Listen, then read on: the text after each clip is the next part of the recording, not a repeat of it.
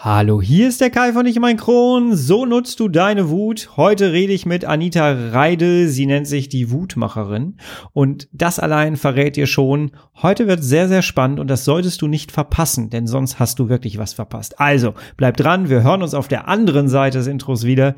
Bis gleich. Ich freue mich auf dich.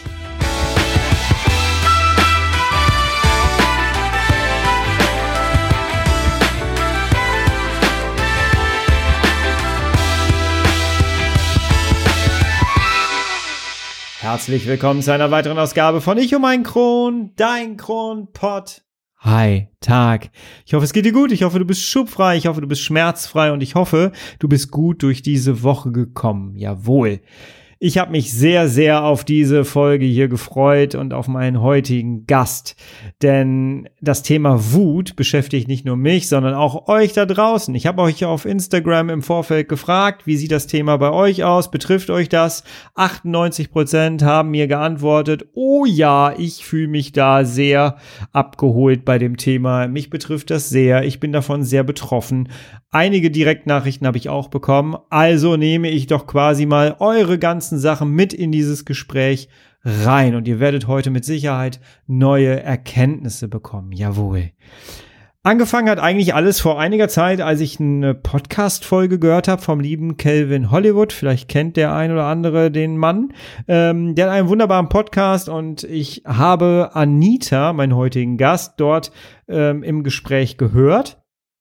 Und ich weiß noch, ich war im Auto, ich habe den Podcast nebenbei laufen lassen, bin zu einem Gespräch gefahren und ich habe den beiden zugehört, wie sie gesprochen haben. Und Anita sagte plötzlich den Satz, wo Wut ist, gibt es keine Angst das war der Moment, als ich dann wirklich rechts rangefahren bin und mich dazu entschlossen habe, ich muss diesen Podcast nicht nebenbei hören, sondern ich muss jetzt meine Aufmerksamkeit darauf lenken. Und ich höre mir den jetzt komplett an. Und das habe ich getan. Und ich hatte, hatte so viele geflashte Momente in dem äh, Podcast. Und hab ihr danach dann direkt noch im Auto eine Nachricht geschrieben auf Instagram und hab mich vorgestellt und hab gesagt, pass auf, ich brauche dich mit deinem Thema, mit deiner Message unbedingt in meinem Podcast. Und sie hat sofort zurückgeschrieben, ja, gar kein Problem, wir finden einen Termin, dann bin ich da. Und heute ist der Tag und ich freue mich einfach sehr darauf, denn das Thema Wut ist ein Thema, wo ich mich noch nicht so mit auseinandergesetzt hatte bis zu dieser Podcast-Folge. Und ich möchte dir heute mal mit Anita zusammen eine, einen anderen Blickwinkel auf dieses Thema ermöglichen. Also, wir reden jetzt gar nicht mehr lange drum rum, haben wir jetzt schon viel zu lange.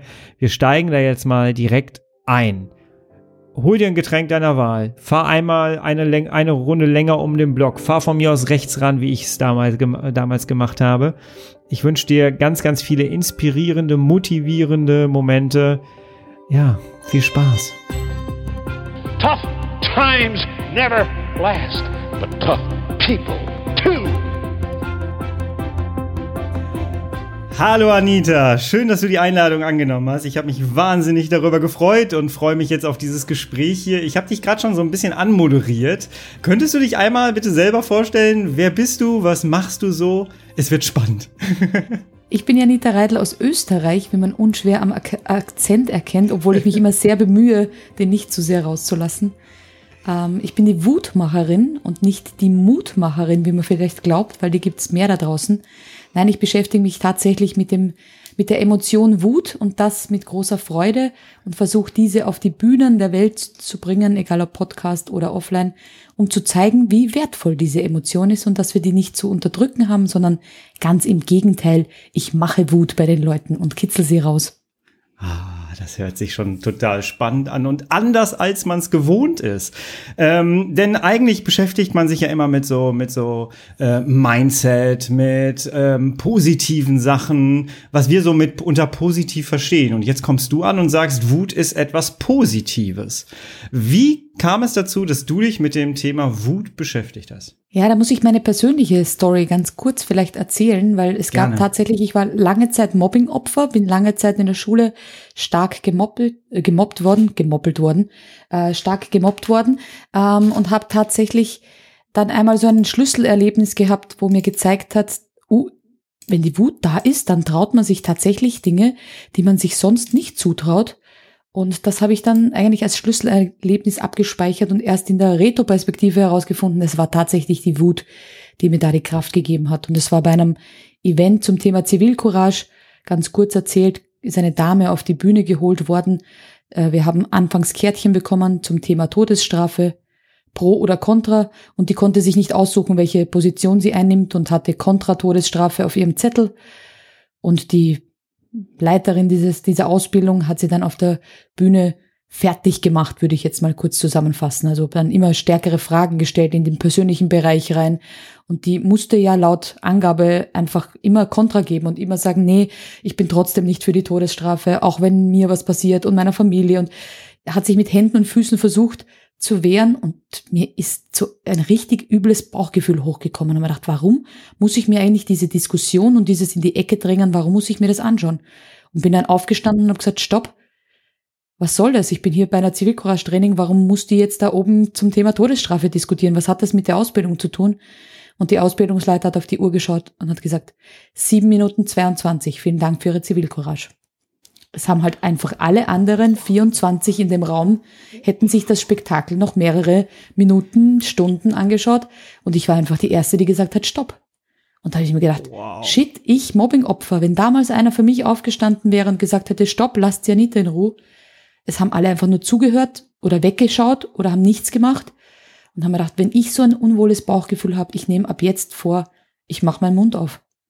Egal wie unangenehm, aber ich trete für andere und in zweiter Linie natürlich auch für mich ein, wenn irgendwo Grenzen und Werte überschritten sind, weil dann kommt nämlich die Wut hoch und dann wird es Zeit, den Mund aufzumachen. Wow. Oh, wow. Das heißt aber auch, dass Wut ähm, etwas zu etwas führt. Es gibt dir Kraft in dem Moment. Es gibt dir Entschlossenheit. Was, was löst Wut noch aus bei uns? Wir verbinden Wut ja immer mit was Destruktivem, was Zerstörerischen. Das, was du jetzt erzählt hast, war ja genau das Gegenteil. Genau, wir warten ja meistens in der Gesellschaft, wir schlucken so lange runter, bis dieser obligatorische Tropfen das Fass zum Überlaufen bringt. Aber eigentlich zeigt uns die Wut vorher schon ganz, ganz oft Situationen, wo wir uns unwohl fühlen. Man kann das wie eine Ampel erkennen. Wir ignorieren immer das orange blinkende. Wir mhm. warten immer nur, bis rot ist, bis es schon zu viel ist, bis es schon in dieses zerstörerische geht, dieses ich möchte alle vernichten rund um mich herum. Aber eigentlich blinkt diese Ampel in so vielen Situationen. Und wenn man es im Business-Kontext sieht, zum Beispiel als Arbeitnehmer, kriegt man halt immer wieder von seinem Chef eine nicht wertschätzende Meldung noch mehr Arbeit, äh, noch mal irgendeinen Seitenhieb. Und man schluckt immer, weil man den Job nicht verlieren will. Bis zu dem Zeitpunkt, wo dieser Tropfen ist und man hingeht, dem Chef die Kündigung hinknallt und sagt, ich gehe. Ich lasse mir das nicht mehr länger gefallen. Und ganz viele kündigen auch ohne doppelten Boden und Zweitjob und neuem Job im Angebot, sondern die sagen, jetzt reicht's, es ist genug. Aber eigentlich haben die Wochen, Monate, wenn nicht Jahre schon davor nie etwas gesagt. Und das mhm. ist das mhm. Gefährliche, weil das ist eigentlich die Wut gegen uns selbst. Wir haben dieses orange blinkende immer ignoriert. Wir mhm. haben den Frust jeden Tag mit heimgenommen, unserem Partner erzählt, was für ein beschissener Tag heute wieder war. Aber wir haben nicht für uns eingetreten. Wir haben nicht gesagt, hey Chef, ich kann nicht mehr Arbeit annehmen. Bis zum Punkt, wo es eben so destruktiv wird, zur Kündigung, zur Scheidung, zur Gewalt, was auch immer. Aber eigentlich sind die Stufen viel, viel früher zu erkennen. Nur haben wir halt das nicht gelernt. Wir lernen Wut wegzudrücken und somit spüren viele Leute gar nicht mehr schon diese ersten Signale der Wut. Und viele von uns haben eine, eine, eine sehr lange Leidensgeschichte ja. dann meistens. Und die, nennen wir es mal Zündschnur. Die Zündschnur ist gefühlt sehr, sehr lang, bis wir handeln oder bis es wirklich zur, zur Explosion kommt. Genau.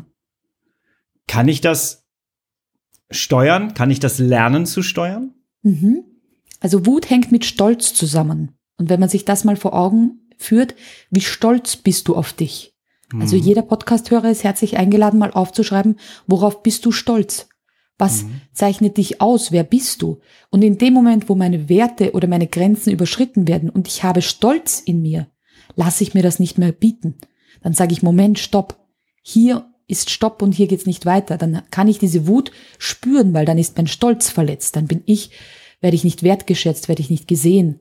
Mhm. Wenn ich aber nicht stolz auf mich bin, sondern Opfer bin und in dieser Opferrolle aufgehe und halt sage, ja, so ist es halt. Ich muss jetzt noch 30 Jahre beim Supermarkt bei der Kasse sitzen und mich von Kunden anpöbeln lassen.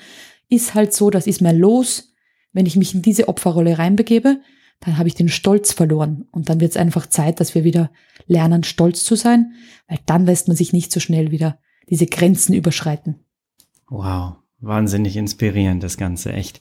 Ähm, du hast gerade Opfer gesagt ähm, wenn ich jetzt so auf, auf das Leben meiner Zuhörer, Zuhörerinnen ähm, gucke und, und lenke, dann ähm, ist da meistens eine Krankheit dahinter, chronisch entzündliche Darmerkrankung, darum geht's ja hier auf diesem Podcast. Ähm, von so einer Krankheit und deren Symptome kann man sich schon sehr schnell und sehr leicht als Opfer fühlen. Wie kann man das positiv für sich nutzen? Also tatsächlich mein persönliches Mantra, das ich gerne jedem weitergebe, ist, du kriegst mich nicht klein. Egal mhm. was kommt. Ob es Corona ist, ob es eine Erkrankung ist, ob es, egal was, du kriegst mich nicht klein. Ich bin stärker als das, was vor mir steht. Immer. Ja. Ich finde einen Weg, und das ist sozusagen mein Fokus, ich finde einen Weg aus der Kacke, sorry, da raus. Einfach egal, wo ich stehe. Und auch bei mir gab es bereits einen Tumor, bei mir gab es bereits äh, Schimmel im Haus, wo wir auf der Straße gesessen sind mit Kleinkind. Also es gab viele Situationen. Ich bin mit 17 von zu Hause rausgeschmissen worden und bin auf der Straße gelandet. Also es gibt schon Momente, wo ich sage, ja, da hätte man sich lange im Opfer suhlen können, in die Drogensucht abrutschen können oder sonst wo. Und ich habe mir immer wieder gesagt, du kriegst mich nicht klein und möchte mhm. nämlich das jedem mitgeben, weil das dann eigentlich die Transformation aus dieser Opferrolle ist. Weil in dem Moment, wo ich sage, du kriegst mich nicht klein, suche ich nach einer Lösung daraus. Ja. Wenn ich sitze und sage, oh, ich habe einen schweren Tumor gehabt, ich bin operiert worden, der Tumor könnte wiederkommen, wenn ich mich immer in diesen Gedanken festhänge, und das wäre ja auch da jetzt, immer wieder, wenn ein Schub ist, wenn eine starke Entzündungswelle, also immer wenn das da ist und ich mich auf das fokussiere, dann fokussiere ich mich nicht mehr aufs Leben sondern mhm. nur noch auf das. Und deswegen glaube ich, ist es ein bisschen so ein Umschwenken des Blickwinkels. Und da darf die Wut helfen. Nämlich die Wut drauf, der Dreck wird doch nicht jetzt mein Leben so beeinflussen. Es gibt doch noch so Geiles da draußen, was ich trotz meiner Erkrankung machen kann. Also richtig Wut auf dieses, den Status quo kann ich nicht akzeptieren. Mhm. Und das dann zu transformieren. Und ja, ich verstehe das. das äh, vorher hast du ja gesagt, die Frage wird auch kommen. Und ich bin lange in mich gegangen und habe überlegt, ob es tatsächlich Wut auf die Krankheit ist. Ich glaube nicht. Ich glaube, es ist eher ein Trauerprozess. Und wenn man die vier mhm. Phasen der Trauer sieht, muss man sich eingestehen, die erste Phase ist einfach ignorieren. Wenn du eine Trauernachricht bekommst, der ist gestorben. Na, das kann nicht sein. Nein, das kann nicht sein. Der ist doch, der war doch gestern noch quicklebendig. Ich habe doch vorher noch mit ihm telefoniert. Also dieses Ignorieren ist ja die Phase eins und das ist bei der Krankheit auch so. Nee, mich hat's nicht erwischt. Das kann doch nicht sein, dass ich was. Oh, nee, also das war sicher nur ein bisschen die Aufregung oder die Überarbeitung oder man versucht es irgendwie zu. Aber wenn man die vier Phasen durchgeht, ist eben nach diesem Ignorieren, Resignieren irgendwann einmal der Punkt des Annehmens ja. und dann des Transformierens in neue Energie irgendwo hin. Das heißt, auch bei einem Trauerprozess sich die Zeit lassen, aber dann irgendwann einmal aus diesem Tal von, okay, jetzt muss ich irgendwie damit klarkommen, wieder in die Aktion starten. Also ich würde es eher als Trauerprozess sehen als als Wutprozess, weil Wut eher was kurzaufflammendes ist, ja. ähm, was dann auch wieder relativ schnell wieder weg ist. Der Trauerprozess sich länger zieht. Mhm dieses, ich sage das immer so gerne, ein bisschen provokant. Es klingt halt auch provokant, aber ich finde, es ist eigentlich so richtig, dass wenn ich meine Opferrolle pflege, dann ist das auch sehr einfach. Ich mache es mir damit sehr leicht. Es ist natürlich leichter, als wenn ich äh, an meinem Status, an meiner Situation etwas verändern möchte und dann aktiv werde. Jetzt habe ich dich so verstanden, dass die Wut dich in die Aktion führen kann. Und das finde ich mega spannend. Bevor ich ganz kurz meine äh, Geschichte gleich dazu erzähle, wie ich das erlebt habe, das ist mir nämlich eingefallen, nachdem ich dich mal reden gehört habe zu dem Thema. Da ist es mir nämlich zum ersten Mal bewusst geworden, dass die Wut tatsächlich mich in die Handlung geführt hat. Wieso führt Wut immer auch zur Aktion? Ja, man muss äh, ein bisschen äh, wissen, woher die Wut stammt. Also im ja. Gehirn sozusagen. Und keine Sorge, es wird nicht zu deep. Aber es ist einfach unser Urhirn, das dann aktiv wird. Und mhm. wenn wir uns in die Höhlenzeit zurückversetzen, dann war die Wut unser Antreiber, wenn das Mammut vor uns stand, mhm. es zu töten. Und das ist nicht aus Liebe umgefallen oder aus Glück oder aus Freude, sondern wir mussten diese, dieses Adrenalin, was ja viele spüren, diese Schubkraft dazu verwenden, das Mammut zu töten. Mhm. Und jetzt ist halt manchmal ein anderes Mammut vor uns. Die Krankheit, der Partner, der Arzt, die Geschäftsleute, egal wer, es ist halt ein anderes Mammut jetzt. Irgendein mhm. Mammut provoziert uns, bewusst, unbewusst, überschreitet eine Grenze und wir haben das Gefühl, ich muss dich töten. Gott sei Dank töten wir nicht jeden, so wie das Mammut damals, so, sondern haben das noch im Griff. Aber es ist der Bewegungsimpuls. Also man merkt das. Ich will auf den Tisch hauen. Ja. Ich beim Autofahren klopfe ich aufs Lenkrad ein. Also der Körper schreit nach einem Bewegungsimpuls. Klar, Mammut töten. Wir töten Gott sei Dank nicht, aber wir müssen irgendwie wohin mit unserer Wut. Mhm. Manchmal ist es Schreien, Stampfen oder Gegenschlagen, Teller werfen. Das sind alles Bewegungsimpulse, die dafür sorgen, dass Gott sei Dank aus diesem Urhirn, aus diesem zerstörerischen Ich möchte dich töten, wieder ein bisschen der vordere Teil aktiv ist, der der Sprache mächtig ist. Deshalb hat man ja in der Wut, wenn man jemanden mit Argumenten kommt, das hat gar keinen Sinn. Die Argumente kommen nicht an. Der andere ist noch im Ich muss dich töten, Mammut. Das heißt, hier hilft immer für jeden, der jetzt mal eine Wutsituation hat, man selber einfach aussprechen, ich bin wütend, weil. Mhm. Ich bin jetzt gerade richtig wütend, weil du das gesagt hast oder weil du mich wieder ignoriert hast oder weil ich das nicht akzeptieren kann, dass schon wieder eine schlechte Diagnose kommt oder was auch immer. Das Aussprechen des Ganzen führt schon, dass wir mal den vorderen Teil verwenden. Mhm. Wir brauchen die Wörter. Und für den anderen, der auf der anderen Seite steht, hilft es auch zu sagen, ich sehe, dass du wütend bist. Mhm. Nicht bewerten, wegen dieser Kleinigkeit brauchst du doch nicht wütend sein oder wegen dem regst du dich auf oder wegen keine Bewertung, sondern nur ich sehe dich. Weil ich mhm. sehe dich ist eben dieses, ich nehme dich wahr und du bist gut und richtig, so wie du gerade bist, aber ich verstehe es halt nicht. Warum, was macht dich gerade so wütend oder was habe ich gesagt, was dich wütend macht? Und nicht, ach, das habe ich jetzt nicht so gemeint, dass ich dich jetzt so oder so genannt habe, sondern tatsächlich nachfragen und ich sehe dich. Das hilft bei der Wut tatsächlich in dieser Aktion. Aber man merkt halt, es ist diese Schubkraft, die irgendwo raus muss. Und wenn man die positiv nutzt, mhm. dann sitzt man nicht mehr irgendwo. Also ich kenne niemanden, der auf dem Sofa sitzt und wütend ist. Da muss man das irgendwie stimmt. was tun. Und ja. dieses was tun kann man positiv verwenden. Wenn ich dir so zuhöre, habe ich gerade im Kopf so ein bisschen das Bild, ich habe meine Opferrolle, meine, meine Situation und jetzt spreche ich das aus, weil ich wütend bin. Das ist eigentlich der erste Schritt weg von meiner Situation, ne? Yes, absolut. Und es einfach einzugestehen und das ist vollkommen in Ordnung. Wir haben nur in unserer Gesellschaft verlernt, dass man einfach wütend sein darf und es akzeptiert ist. Mhm. Also warum wird das nicht akzeptiert, dass ich, ich bin gerade wütend, weil die Technik vorher nicht funktioniert hat. Das hat mich gerade wütend gemacht, weil ich dachte, wir können unser Interview nicht aufnehmen. Mhm. Das kann man doch aussprechen. Das bewertet mich jetzt nicht oder, also ich war nicht wütend, keine Sorge, Kai. Aber man kann es einfach aussprechen und dann kann der andere sagen, ach, das ist der Grund, warum die so grimmig reinsieht. Wir haben es gelöst. Also mhm. man merkt schon, wenn man in der Gesellschaft mehr wütende Menschen sehen würde und nicht die, die nur aggressiv sind, mit der blanken Wut, sondern die klare, kommunizierte Wut, ja. dann würde das auch bei Kindern funktionieren, bei Eltern, überall in der Gesellschaft. Aber das, wir haben halt keine Role Models oder zu hm. wenige. wow. Ähm, ich habe gerade gesagt, ich wollte ganz kurz meine, meine Geschichte ganz kurz anreißen. Ähm, ich bin damals aus dem Krankenhaus gekommen, hatte 44 Kilo, war ein kompletter Pflegefall.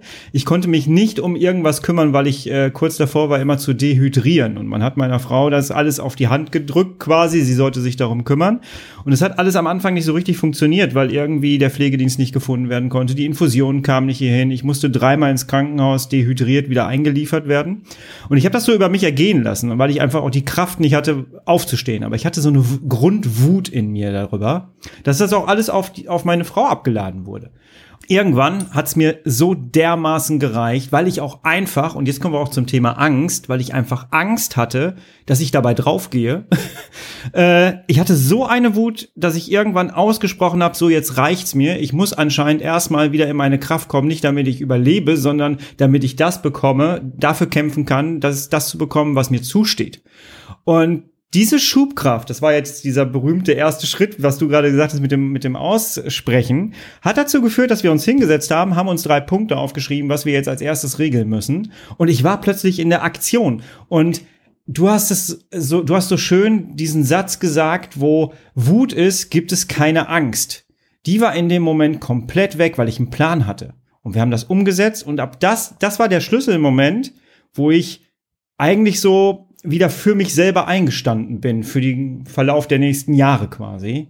Ähm, kannst du noch mal bitte auf diesen Satz eingehen, wo Wut ist, gibt es keine Angst? Ist das wirklich so? Ja, du musst dir ja vorstellen, jetzt steht dieses Mammut vor uns. Und Ja. wenn ich Angst habe, gibt's ja nur eigentlich nur Freeze oder Fly. Also wenn wir Fight, Flight oder Freeze sehen. Wir müssen aber ins Fight. Das heißt, es wäre von der Natur ja doof, wenn ich in einer Gefahrensituation stehe, ja, dass ich dann erstarre. Weil wenn ich erstarre, frisst mich das Mammut trotzdem. Davonrennen, ich weiß jetzt nicht, wie schnell ein Mammut damals war, aber ich sage jetzt mal, hätte ich wahrscheinlich auch keine Chance gehabt. Das heißt, die einzige Möglichkeit ist Fight. Und so wie du sagst, es gab eine Zeit lang, wo man das erduldet, eine Zeit lang, wo man vielleicht auch sich denkt, ich finde keinen Ausweg, ich weiß nicht, was ich tun soll, aber in dem Moment, wo man sagt, du kriegst mich nicht klein. Ja, es reicht. Warum wird, Mhm. warum hilft keiner meiner Frau? Warum hilft mir keiner? Warum sind diese Behörden so langsam?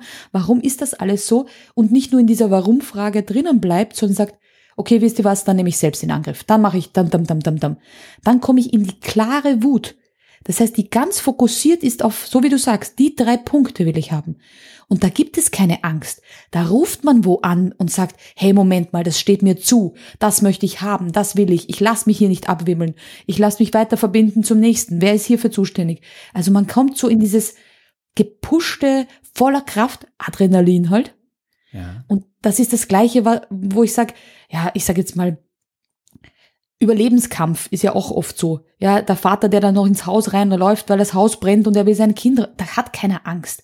Dieses Adrenalin schiebt in deinen Körper rein und du sagst, ich hol da mein Kind raus, komme was wolle. Und, oder die Mutter, die das Auto aufhebt, weil ihr Kind drunter hebt. Also diese Adrenalinschubkraft hat was damit zu tun mit, das kann's jetzt nicht gewesen sein. Mhm. Und da gibt's keine Angst, da sagt keine Angst. Und man kann sich das auch in Angstsituationen holen. Also Mhm. tatsächlich sage ich mir das zum Beispiel vor Bühnenauftritten, begebe ich mich in eine Art Wutzustand. Nicht, dass ich jetzt wütend bin, so wie man sich's vorstellt, sondern ich sage dann einfach, wenn du da nicht rausgehst oder dein Thema auf die Bühne bringst, gibt's ganz viele da draußen, die wegen deiner Feigheit zu dieser Botschaft nicht kommen. Du musst da rausgehen, weil wenn du jetzt feig bist, dann verhinderst du, dass da draußen Menschen plötzlich mit ihrer Wut viel besser umgehen können und sie lieben lernen. Es ist deine verdammte Aufgabe, da rauszugehen auf diese Bühne.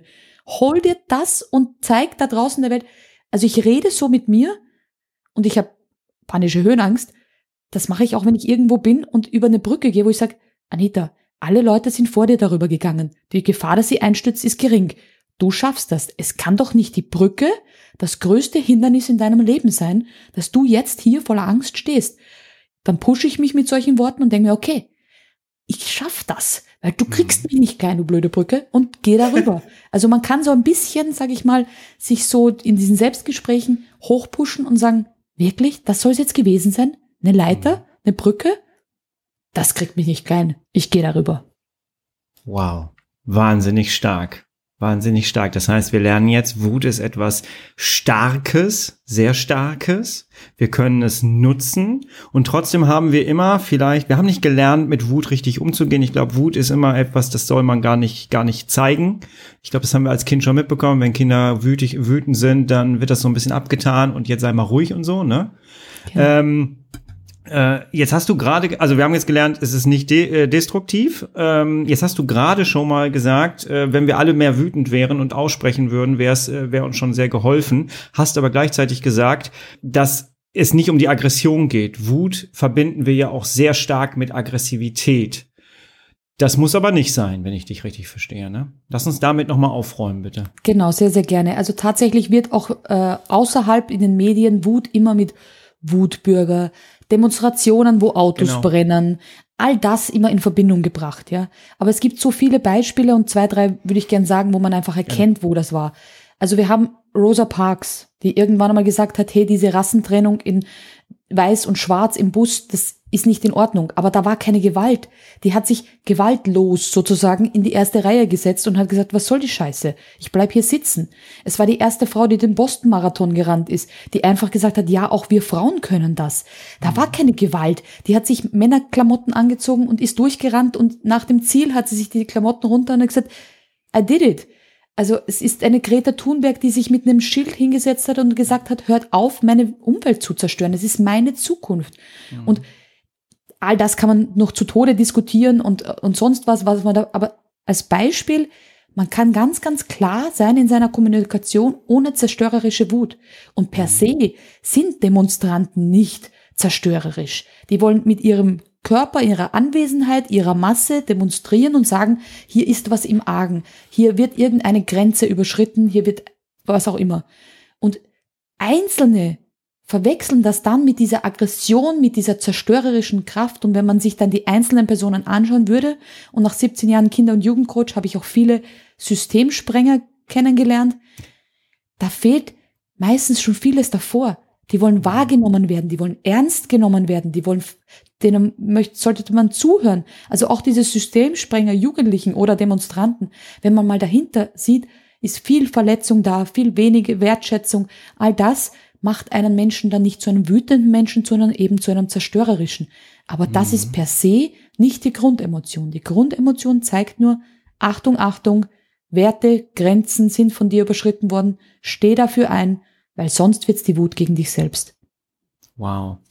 Das heißt, Aggression könnte im Grunde genommen auch äh, entstehen, wenn ich es nicht geschafft habe, den ersten Schritt zu machen und einfach Dinge auch mal auszusprechen, sondern immer geschluckt habe, ne? Und es nicht so geschafft habe, äh, meine Emotionen nach draußen zu kommunizieren, oder?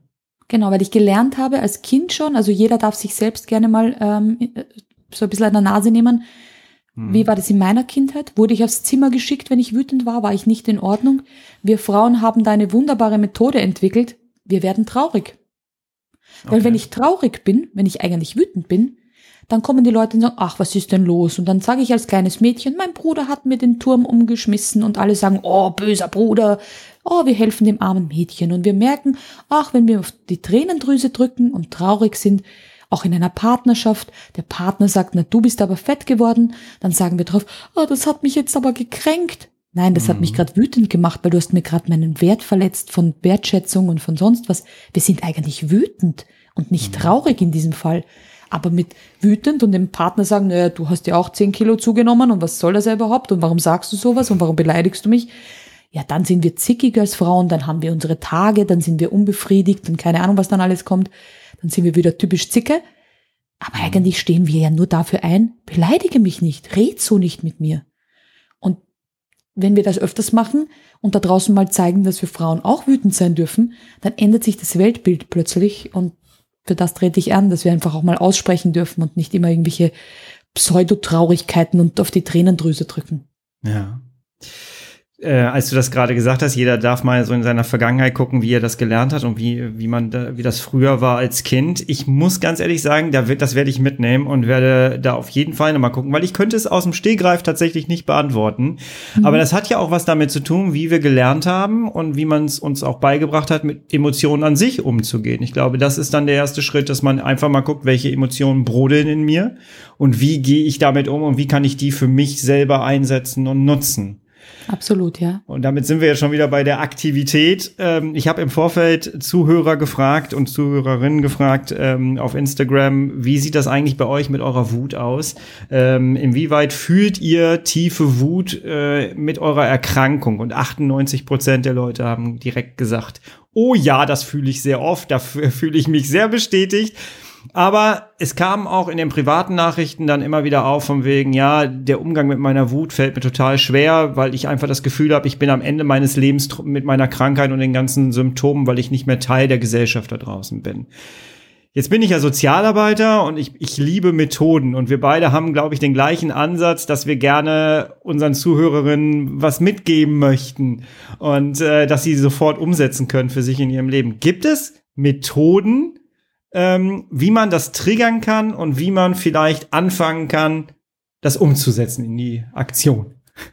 Mehrere. Also eine habe ich vorher schon gesagt, die äh, möchte ich nur nochmal sagen, ist die Stolzübung. Also tatsächlich aufzuschreiben, worauf bin ich stolz. Weil, hey, auch jeder, der diese Erkrankung, Erkrankung hat, ist ja mehr als die Krankheit. Du bist ja nicht ja. nur die Krankheit und dein Leben beschränkt sich nur auf die Krankheit. Man kann daraus einen genialen Podcast machen, man kann daraus äh, viel mehr machen. Also man muss nicht in dieser Rolle hängen von mein Leben ist jetzt zu Ende. Ähm, man kann dann auch gerne sich andere Schicksale anschauen. Also ähm, ein lieber Freund von uns, der liebe Kelvin, sagt dann immer, er hat damals, als er krank war, im Fernsehen gesehen, eine Mutter, die beim Rückwärtsparken ihr eigenes Kind überrollt hat die hätte wahrscheinlich lieber Morbus Crohn als ihr eigenes Kind überrollt. So krass das jetzt klingt. Einfach deshalb, weil er sagt, das ist ein, un, das ist ein Schmerz, den man nie wieder loskriegt. Also es gibt tatsächlich da draußen welche, die leben irgendwie doch auch weiter. Also wie machen denn die das? Also gerne auch mal schauen, okay, wie machen die das? Zum Beispiel eben jemanden zu suchen, der auch diese Erkrankung hat und sagt, okay, du gehst irgendwie gefühlt besser damit um. Was hast du überhaupt gemacht? Das heißt, in dieser Wut auch zu sagen, du kriegst mich nicht klein, aber wer könnte mir dabei helfen, jetzt in die Kraft zu kommen? Das heißt, wenn ich da nicht rauskomme und deshalb gut aufs Umfeld achten, weil im Umfeld gibt es ganz viele, die einen nur bemitleiden und unten halten. Ach Gott, na, wie kannst du denn nur leben? Ach Gott, na, jetzt warst du wieder im Krankenhaus. Ach Gott, na, jetzt ist das. Also viele Leute, die dich runterziehen. Und such dir lieber Leute, die dich pushen und sagen, jetzt komm, lass uns doch gemeinsam irgendwas machen. Lass uns daraus gleich irgendwas kreieren. Lass uns daraus, was auch immer, künstlerisch, Podcast, was auch immer. Was kannst du sonst noch als nur krank zu sein? Weil krank sein, das ist jetzt nicht so sexy. Aber was kannst du noch? Was kannst du daraus noch an Kraft schöpfen und sagen, okay, das war jetzt ein Dämpfer, aber hey, wegen sowas Hm. gebe ich nicht auf. Das heißt, hier auch gerne zu schauen, was kann ich sonst noch? Und wer begleitet mich dabei? Und in ein Umfeld gehen, das das besonders gut kann. Und wenn ich aber tief in einer Emotion bin, muss man einfach wissen, per se sind Emotionen so Wellenbewegungen. Die kommen und gehen wieder. Und wenn ich gerade im Tal bin, dann geht es mir gerade nicht so gut, dann muss ich das vielleicht ein bisschen aushalten oder mir Leute suchen, die mich da rausziehen. Und wenn ich oben bin, habe ich auch wieder Kraft. Und das kommt immer wieder so. Und dieses Tal auch mal aushalten. Heute ist kein besonders guter Tag. Heute hat mich meine Krankheit wieder im Griff. Aber morgen starte ich den Tag neu. Und morgen in der Früh mache ich genau das, dass ich mir zehn Minuten Spaziergang in der Sonne gönne. Oder morgen mache ich das. Das heißt auch mal annehmen. Jetzt gerade geht's mir beschissen. Ich muss das nicht immer wegdrücken und Leuten ins Gesicht lachen. Ich finde, das ist so in unserer Gesellschaft so. Mir geht's gerade nicht gut und trotzdem muss ich aber jedem, wenn es heißt, wie geht's dir? Gut, danke. Nee, heute beschissen. Morgen besser. Und wenn wir das mal ehrlich zu uns sagen und zu unserem Umfeld, ich finde, da löst sich so viel in der Gesellschaft von diesen, von dieser Schutzmaske, die man aufhat. Und wenn man eben krank ist und man hat gerade wieder starke Schmerzen, dann sagt man heute beschissen, heute wieder Schmerzen. Aber morgen wieder besser. Ja. Vor allem, wenn man diese Standardantwort einfach mal unterbricht, indem man sagt, mir geht's nicht gut, äh, hat man direkt eine komplett andere Situation. Yes, absolut. wo mein Gegenüber dann wahrscheinlich schnell die Situation verlassen möchte. Ähm, aber es ist auch so, dass wenn ich diese Wellenfunktion nehme, dann, ähm, wenn ich mich da nicht nie drum kümmere und immer sage, ich halte das jetzt einfach mal aus, bis das wieder weg ist, die Welle wird stärker, oder? Ja, oder eben ganz krass bei Emotionen ist es tatsächlich so, ähm, wir haben, ich sage immer Schattenemotionen, also wir haben Trauer, Scham, Ekel, all das, ja, zählt dazu. Und wir haben eben auch diese, die wir so gerne die positiven Emotionen nennen. Und wir brauchen diese Wellenbewegung. Das heißt, wenn ich nie wütend bin und nie in der Trauer bin, kann ich die Freude, das Glück und das nicht so empfinden. Das heißt, wir brauchen diese Welle. Und wenn, so wie du jetzt gerade gesagt hast, wenn das eben abflacht, dann ist es halt diese Sinuskurve, die nur noch piep macht. Und das ist eigentlich ein lebender Toter. Und das brauchen wir nicht. Das heißt, wir brauchen diese Wellenbewegung, dass wir uns spüren, auch mal tief unten und sagen, ich schaff's auch wieder hoch. Wir brauchen dieses Tiefe. Wir brauchen auch mal einen Trauerprozess. Wir brauchen auch mal Tage, wo wir sagen, okay, heute war es nicht so gut, um überhaupt Tage, die mega geil waren, überhaupt zu spüren. Weil sonst ist es täglich grüßt das Murmeltier. Wir machen jeden Tag das Gleiche. Und ich glaube, jeder, der den Film kennt, wer möchte denn jeden Tag den gleichen Tag erleben? Ja. Wow. Wow. Ah, Eine Schweigepause, um das sacken zu lassen. Ich habe dir im Vorfeld gesagt, ähm, ich habe Sozialarbeit studiert, äh, habe lange in dem Bereich gearbeitet und als ich das damals, als ich dich damals das erste Mal sprechen gehört habe, ähm, bin ich so in mich gegangen und habe es dir im Vorfeld gesagt. Ich habe äh, in der gesamten Ausbildung nicht einmal das Thema Wut mitbekommen. Doch stimmt, einmal habe ich's äh, und zwar bei der Psychologie, als es darum ging, warum Täter ihre Tat begangen haben.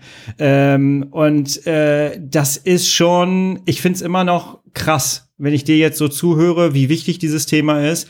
Und ich weiß, dass ich ein paar Leute da draußen habe, die auch Sozialarbeit studieren, die mir zuhören. Und ähm, vielleicht solltet ihr einfach aktiv auch mal das Thema mit einbringen in das Ganze, denn es kommt tatsächlich so gut wie nicht vor. Und hinterher nach so einer Ausbildung sitzt man da mit ganz vielen Leuten, mit denen man arbeiten darf, die alle wütend sind und man hat gar nicht gelernt, darauf einzugehen und versucht dann irgendwie sich dadurch zu wursteln.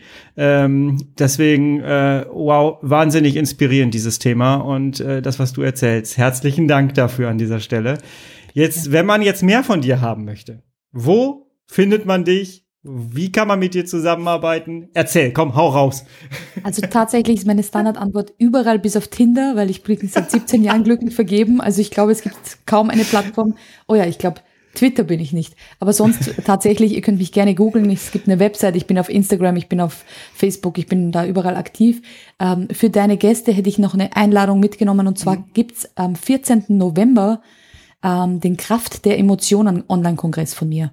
Mhm. Und da gibt's eben also wir äh, geben das gerne in die Shownotes rein, weil ja. es tatsächlich da um diese Emotionen geht, wie Ekel. Wer hat sich mit Ekel beschäftigt? Mit dem Thema Scham. Gerade wenn man krank ist, ist ja auch Scham oft irgendwo das Thema. Wenn ich dann irgendwo außerhalb gerade Schwierigkeiten habe. Ähm, Trauer ist dabei. Es ist Glück, es ist Liebe, es sind die Grundemotionen dabei. Und da habe ich 37 Experten interviewt und auch das Thema Trauer zum Beispiel hat mir ganz viel die Augen geöffnet. Wie geht man damit um? Weil auch das lernen wir nicht als Kinder. Hm, wir lernen dann einfach nicht, was passiert, wenn uns die Trauer überholt. Und das bedeutet nicht immer Todesfall. Auch Trennung ist ein Trauerprozess. Auch die Diagnose einer Krankheit ist ein Trauerprozess. Das heißt, wir erleben Trauer wirklich öfters, aber wir werden darauf irgendwie nicht vorbereitet. Und auch Thema Scham und Ekel sind Dinge, die uns beschäftigen. Das heißt, da ist einfach ein riesengroßes Potpourri an Experten, die über diese Emotionen reden, auch über die Wut. Und da würde ich einfach alle Podcasthörer herzlich einladen, wenn sie Bock haben, sich da weitere Inspirationen zu holen. Und ich führe die Interviews, also man hört mich auch nochmal. Sehr schön, sehr schön. Ihr findet alle Links äh, zu ihr und ihren Angeboten unter dieser Podcast-Folge verlinkt. Ich habe auch Eltern als, äh, viele Eltern als, äh, als Zuhörer. Ähm, und du arbeitest ja auch mit Eltern zusammen, ne? Und auch da gibt's ja äh, Wutschnittpunkte quasi ähm, in Sache Krankheit und Familienleben. Und da gehst du auch drauf ein und da hast du auch Content zu, ne? Genau, also ich hab, bin seit 17 Jahren Kinder- und Jugendcoach, seit 10 Jahren Elterntrainerin. Das heißt, ich habe schon zigtausend Eltern begleiten dürfen. Und meistens kommen sie bei der Trotzphase, also mit so zwei, drei kommen die Eltern und sagen, ich halte dieses Kind nicht aus, was ist da los? Bis jetzt war es ein so süßes Baby und jetzt, pff, was ist da passiert? Oder bei der Pubertät, also das sind die zwei Phasen, wo Wut ganz eklatant da ist und wo man plötzlich selbst den Spiegel vorgehalten bekommt. Mhm. Als Elternteil, wo kann ich mit Wut umgehen und wie habe ich das als Kind erlebt. Und es gibt tatsächlich Eltern, die erst durch ihr Kind merken, ah, da ist ein Triggerpunkt. Und tatsächlich gibt es einen Wut-Podcast auch von mir, auch mit den Folgen zu den Kindern. Wunderbar. Anita, herzlichen Dank bis hierhin. Ach, ich nehme jetzt sehr viel mit und ich hoffe, ihr da draußen auch. Herzlichen, herzlichen Dank. Vielen herzlichen Dank, dass ich hier sprechen darf, weil es mir so ein Anliegen ist, über die Emotionen zu reden. Und das spürt man. Das spürt man. Tschüss. Tschüss. Anita, herzlichen Dank für dieses inspirierende Gespräch. Ich habe so viel für mich selber mitgenommen. Ähm, das ist so krass, wie man auch mal anders auf so ein Thema drauf gucken kann unglaublich. Und ich hoffe, wir haben euch da draußen auch ein bisschen getriggert. Ich hoffe, ihr habt euch an der einen oder anderen Stelle so ein bisschen vielleicht ertappt gefühlt. Vielleicht arbeitet ihr jetzt wirklich in Gedanken so ein bisschen an diesem Thema. Das würde mich wahnsinnig freuen.